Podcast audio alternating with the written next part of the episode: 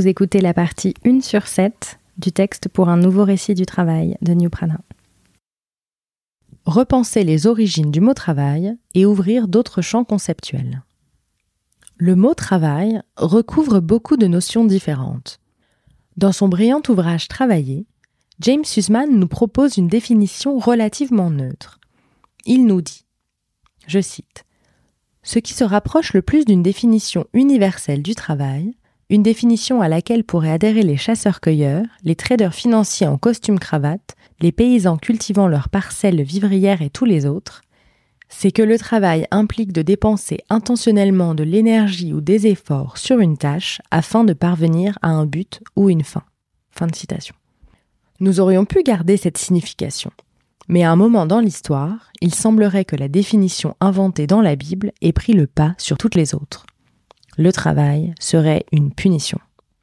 On ne compte plus aujourd'hui les références au fameux tripalium, un instrument de torture qui aurait donné son origine au mot travail. Cette référence semble souvent admise et évidente, sans remise en question. Et si nous avions fait totalement fausse route? Et si nous pouvions découvrir une autre étymologie, bien plus intéressante?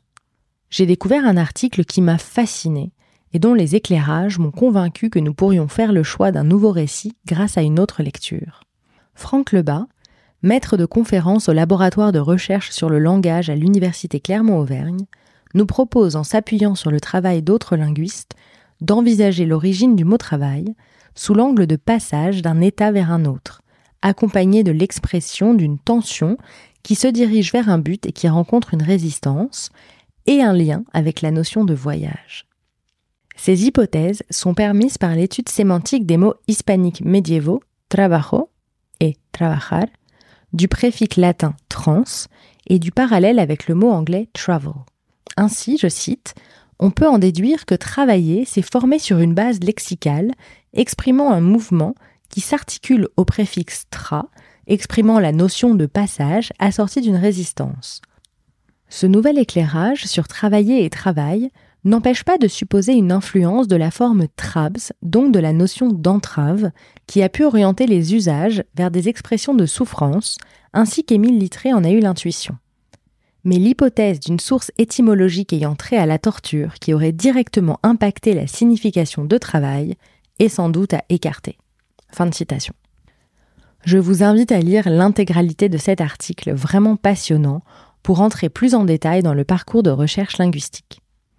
On peut donc conclure qu'un choix de société, collectif, institutionnel, inconscient, a été fait, et que l'on utilise parfois l'étymologie au service d'une idée prédéterminée, une interprétation linguistique au service d'une idéologie, comme cela est également souligné dans l'article de Franck Lebas. Pourtant, l'hypothèse de tripalium a été plusieurs fois contestée. Alors pourquoi reste-t-on figé dessus? À qui profite cette hypothèse? On trouve plusieurs écrits et ressources sur Internet pour appuyer ces thèses d'ouverture. Je suis stupéfaite que l'on n'en parle pas davantage et que Tripalium reste la référence inévitable. Il m'apparaît néanmoins encore possible de changer, ou du moins d'essayer de changer, les réflexes d'association à la notion de travail.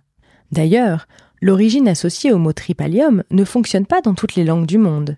Ceci n'est donc pas universel et j'aimerais me référer tout simplement à l'usage du mot work en anglais, qui se traduit dans le cas de work of art par œuvre d'art, et qui nous renvoie à l'idée d'ouvrage, notamment développée par Laetitia Vito dans son livre Du labeur à l'ouvrage, que je cite abondamment dans mon manifeste. Entre parenthèses, ceci ne nie pas l'existence du mot labor, labeur, mais la complète. Dans mon texte, justement, mon hypothèse de départ s'ouvre sur un parallèle avec le monde de la naissance. Vous ne serez donc pas surpris et surprise que je continue à tirer ce fil ici. Toujours dans l'article susmentionné de Franck Lebas, il est dit que le travail de l'accouchement pourrait aussi désigner le fait de faire passer l'enfant vers l'extérieur au prix d'une résistance et de nombreux efforts, comme pourrait l'indiquer l'étude de Trabajar il me semble que l'idée de passage soit plus que pertinente ici. D'ailleurs, depuis la publication de mon manifeste, j'ai bien sûr souvent parlé des transpositions que j'avais faites entre le monde du travail et celui de la naissance, et de la réhumanisation grandissante dans ces deux domaines. Cela a pu parfois être source de curiosité, mais c'est pourtant un lien qui a été fait depuis des siècles. Je mentionnais la Bible plus haut. Le récit le plus connu n'est-il pas celui qui condamne Adam au labeur et Ève à l'enfantement dans la douleur? Je ne suis absolument pas spécialiste des religions, mais je suis convaincu qu'il n'est nullement besoin d'être spécialiste pour connaître ces mythes populaires. Nous sommes dans un pays à la culture judéo-chrétienne, dans lequel nous grandissons entourés de ces histoires.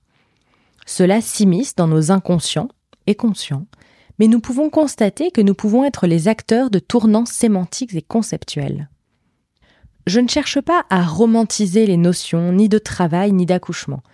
Mon objectif est simplement d'ouvrir une perspective nouvelle, une piste de réflexion pour saisir ce que nous voulons collectivement construire pour le monde de demain. Sussman cherche lui aussi à étendre la définition du mot travail. Je le cite. Depuis Coriolis, le terme travail est désormais utilisé pour décrire tout transfert d'énergie, qu'il se déroule à l'échelle céleste quand se forment les étoiles et les galaxies, ou au niveau subatomique.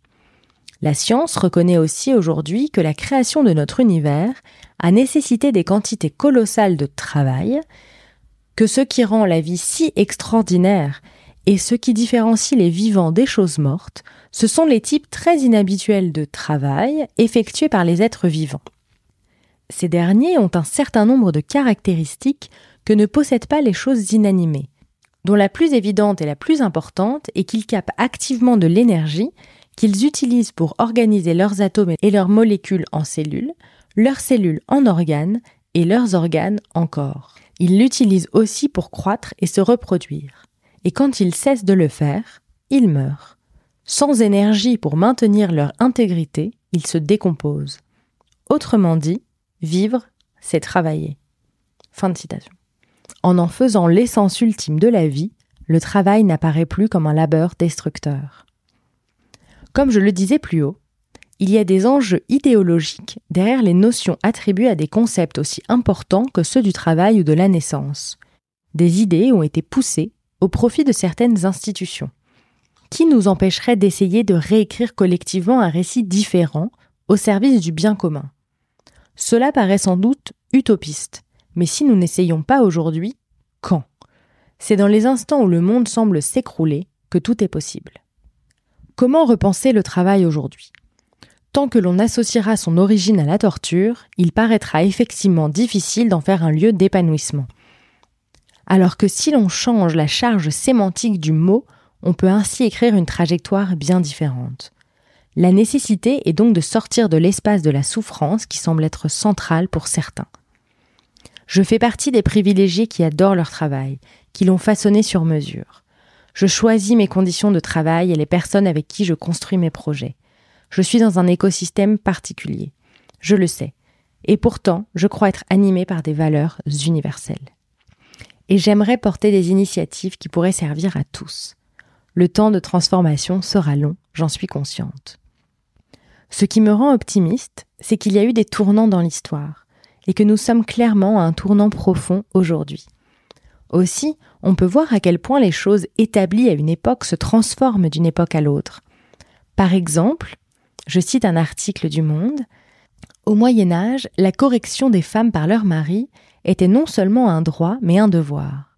Il faudra attendre le siècle des Lumières pour que ce principe tombe en désuétude, et la fin du XIXe siècle pour que la tolérance sociale envers les brutalités peu à peu recule considéré comme nécessaire, voire légitime par les coutumiers du Moyen Âge, qui recensaient les droits, usages et règles propres à chaque communauté et imposaient au mari un devoir de correction, les violences conjugales ont été non plus recommandées, mais largement acceptées au XIXe siècle par une société organisée autour de la figure toute puissante du chef de famille. Cette tolérance a fait place, un siècle et demi plus tard, à une ferme réprobation. Aujourd'hui, les violences au sein du couple suscitent un opprobre moral, social, politique et pénal unanime. La société a fortement évolué sur les violences faites aux femmes. Pourquoi ne pourrait-elle pas évoluer sur la conception du travail? Il ne s'agit ici bien sûr pas seulement de l'utilisation d'un mot, mais d'une pratique. Et beaucoup d'exemples pourraient être mentionnés. Je trouve simplement cela intéressant d'avoir en tête que des notions ou des pratiques qui paraissent évidentes à une époque ne le sont absolument plus à une autre.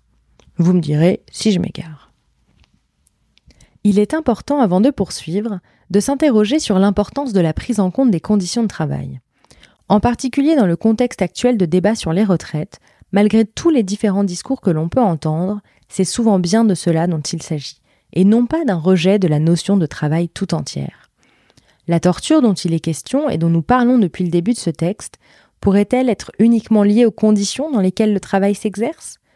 De fait, nous savons que le travail peut être source d'épanouissement, ou qu'il peut être subi, voire destructeur. Où se crée la profonde différence? Une nouvelle référence biblique arrive, proposée par un article du blog Penser le travail autrement.